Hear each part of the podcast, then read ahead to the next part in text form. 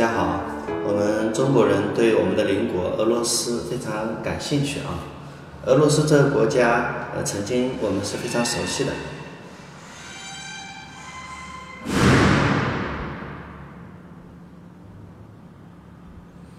俄罗斯这个国家，我们曾经是非常熟悉的，嗯，但现在俄罗斯到底搞得怎么样？其实很多人都不知道。那俄罗斯现在，呃，到底是不是很穷呢？前几年啊，受到经济危机的影响，一五一六年的时候，俄罗斯确实挺困难的，呃，但现在呢，基本上已经走出了这个低谷。二零一八年，俄罗斯的人均 GDP 是一点一三万美元，基本上处于中等收入国家水平。它是否穷，那是要看跟谁比吧。如果和美国人均 GDP 差不多有五六万美金相比啊，那确实穷的有点寒酸。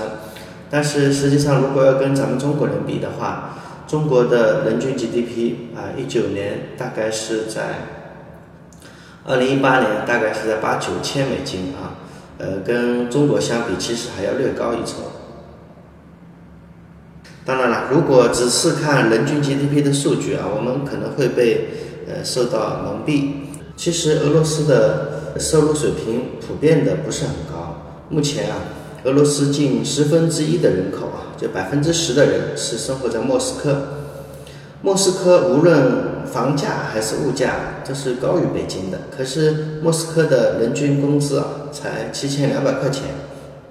在偏远地区啊，消防员工的工资只有一千三、一千四百块人民币啊。呃，就是他们的局长也只有一千七百多块钱。呃，消防员的工资入不敷出，啊，所以呢，不得不干三份兼职。不过呢，话又说回来，俄罗斯人有两个非常令人羡慕的福利待遇，这也是普京这么多年来能够稳定政局的原因。一方面，俄罗斯国内物价确实比较便宜，除了烟酒被政府刻意打压之外，其他的生活物资啊，尤其是粮食、农副产品的供应是很稳定的。政府补贴农产品价格，老百姓吃饱饭是没有问题的。而且俄罗斯是个能源输出国，呃，本国居民用暖气啊、汽油啊，价格是非常便宜的。另外呢，俄罗斯免费医疗，全民免费。俄罗斯有一点四四亿人口，但是能够做到免费医疗，覆盖到全体国民，工人、农民是一样的。呃，工人、农民享受的是同等的待遇。这个在很多地方是不可想象的。另外呢，俄罗斯实施免费呃教育，义务教育，所有的学费全免，连书本费都免啊。呃，学生在学校里面可以得到学校提供的一顿午饭啊，一顿早饭免费的。即便是在俄罗斯呃最困难的时候，呃仍然能够咬牙坚持义务教育，不把教育做成产业啊，这个是。非常值得呃某些国家学习的。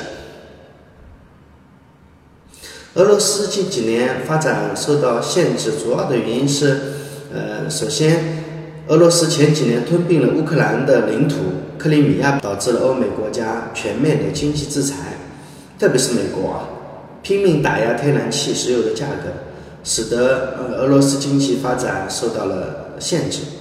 在欧美国家的连续的经济制裁下，俄罗斯经济它现在能够取得这样的成绩已经算不错了。而且，呃，俄罗斯国土面积啊非常大，人力资源却很少，影响了俄罗斯经济的可持续发展。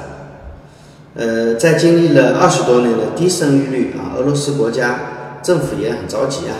普京还发出号召，一个家庭有三个孩子应该成为俄罗斯的标准。在俄罗斯啊，媒体是这样宣传的啊，不生孩子就是不爱国。嗯呃，普通的产妇啊，除了一次性奖金之外，还有定期的终身补贴。在法律的保障下，用人单位绝不敢随意辞退一个孕妇或者家里有婴儿的女性，让你安心生孩子，政府补贴你养孩子，啊，不用。为这个事儿发愁，啊，但就算是这样，俄罗斯的人口基本上和日本人口数量处于呃同一档次上面。人口的增速缓慢，出生率非常低。俄罗斯的经济结构也非常单一，呃，除了能呃能源出口和军工比较发达之外，其他就没有什么值得一提的产品了。这也是给西方国家制裁俄罗斯有了可乘之机。嗯，因为俄罗斯众所周知嘛，轻工业水平不高，呃，高新技术领域呢发展也比较缓慢，所以俄罗斯人的日常商品啊，都还要靠进口。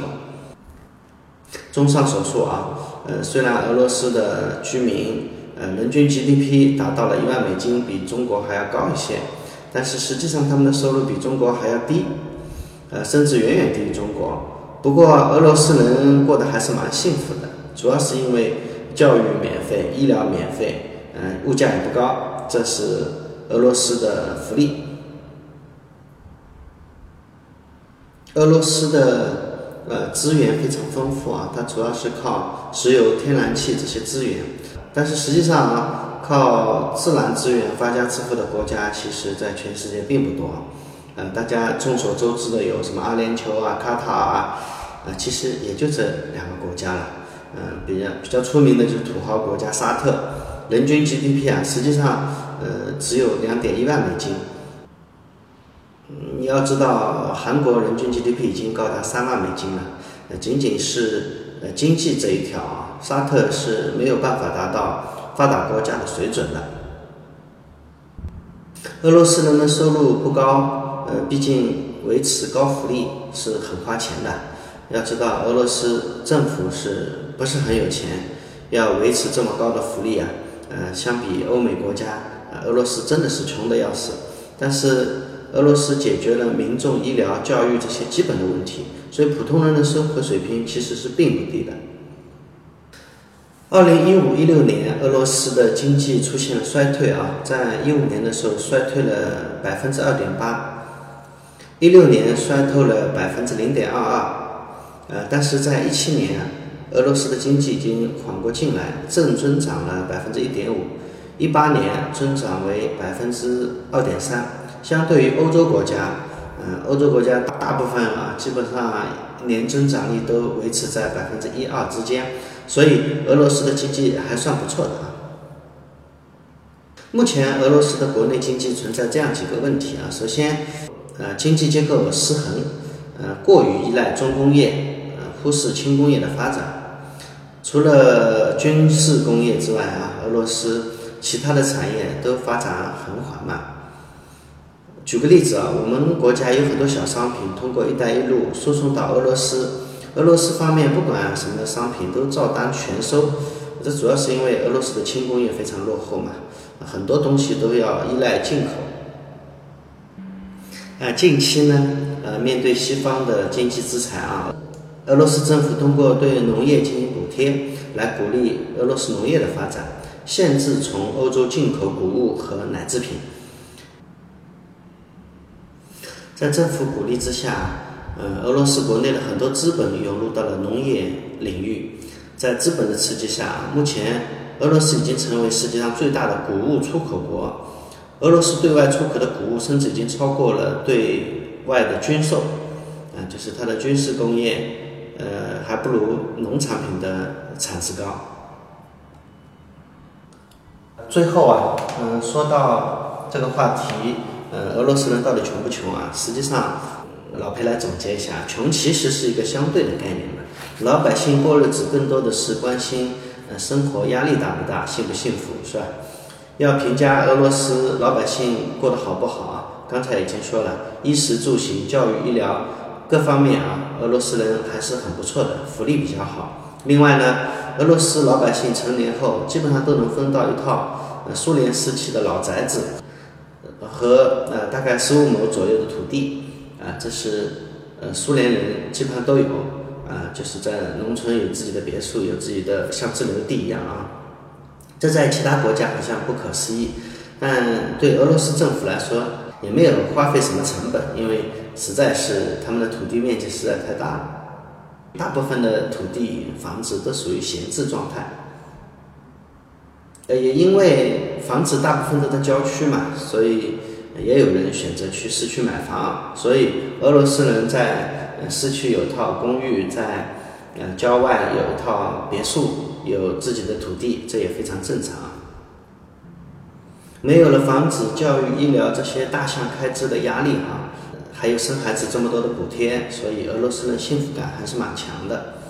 嗯，这也是讲普京啊支持率居高不下的主要原因。